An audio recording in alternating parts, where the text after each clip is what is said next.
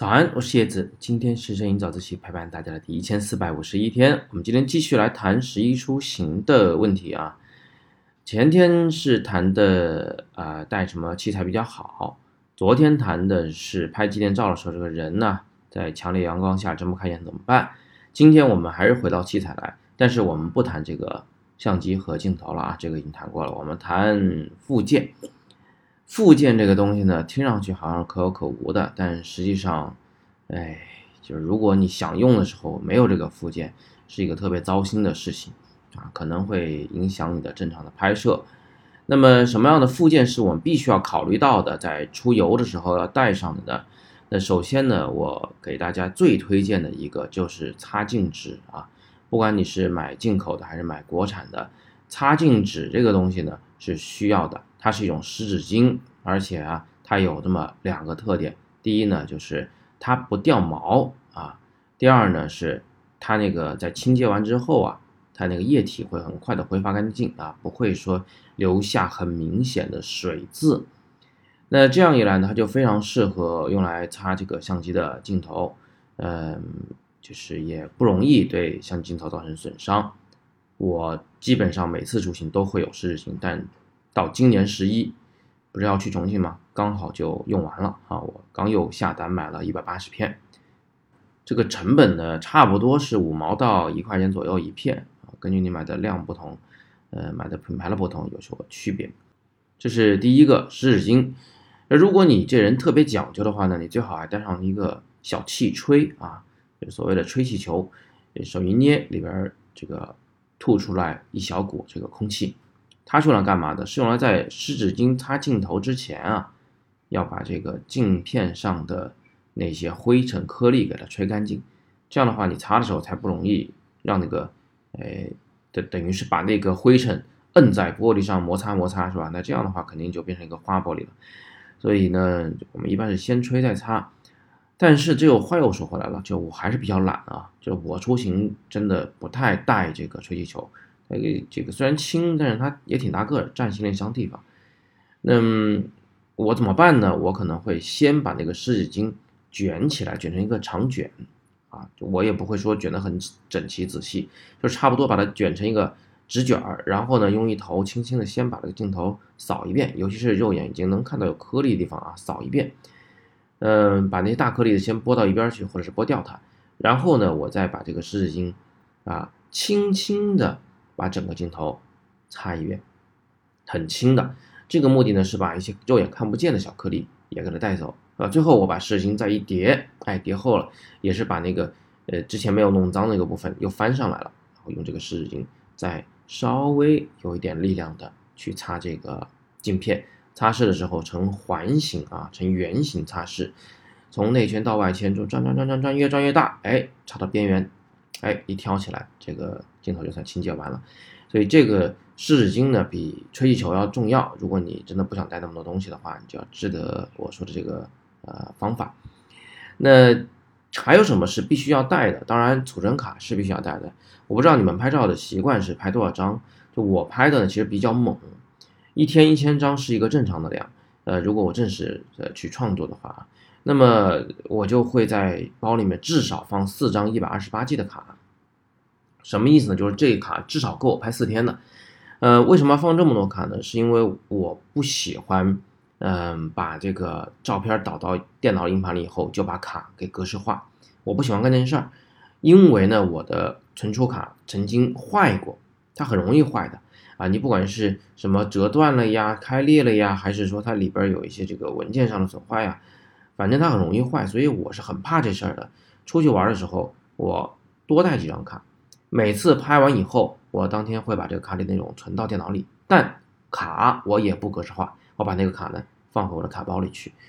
呃，这样一来呢，我就就即便是有一天我的卡坏了，哎，我电脑里还有一份。如果我的这个电脑坏了，呃，电脑丢了，没事，我卡里还有一份照片，我始终能带回来。嗯，带到家里以后，我存到磁盘阵列里，我自己才放心啊，才会把卡格式化。所以这是第二件事，带足量存储卡。第三件事呢是带足量的这个电池。呃，电池这个东西呢，就是也要看去哪儿啊。如果你每一站都确定自己能住在酒店里，能有这个充电的地方，那么我想呢，你就带一天能用的电池就行。比如以以这个理光 GR 三为例，呃，如果我是不是拍一些很极端的什么演出之类的这种东西的话啊，正常一天拍摄两颗半电池就够了，所以我就带三颗电池是肯定是足够足够的。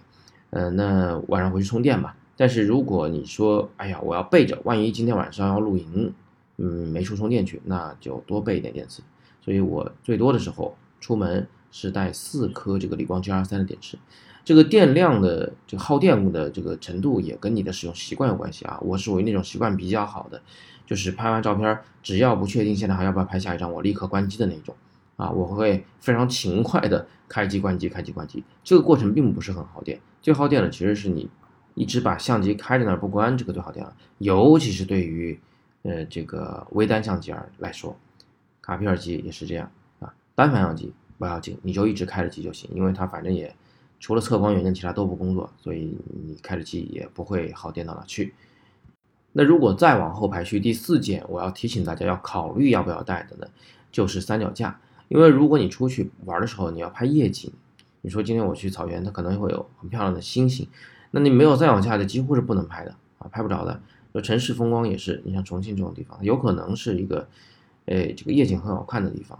那你到时候在河边走一走，干着急是吧？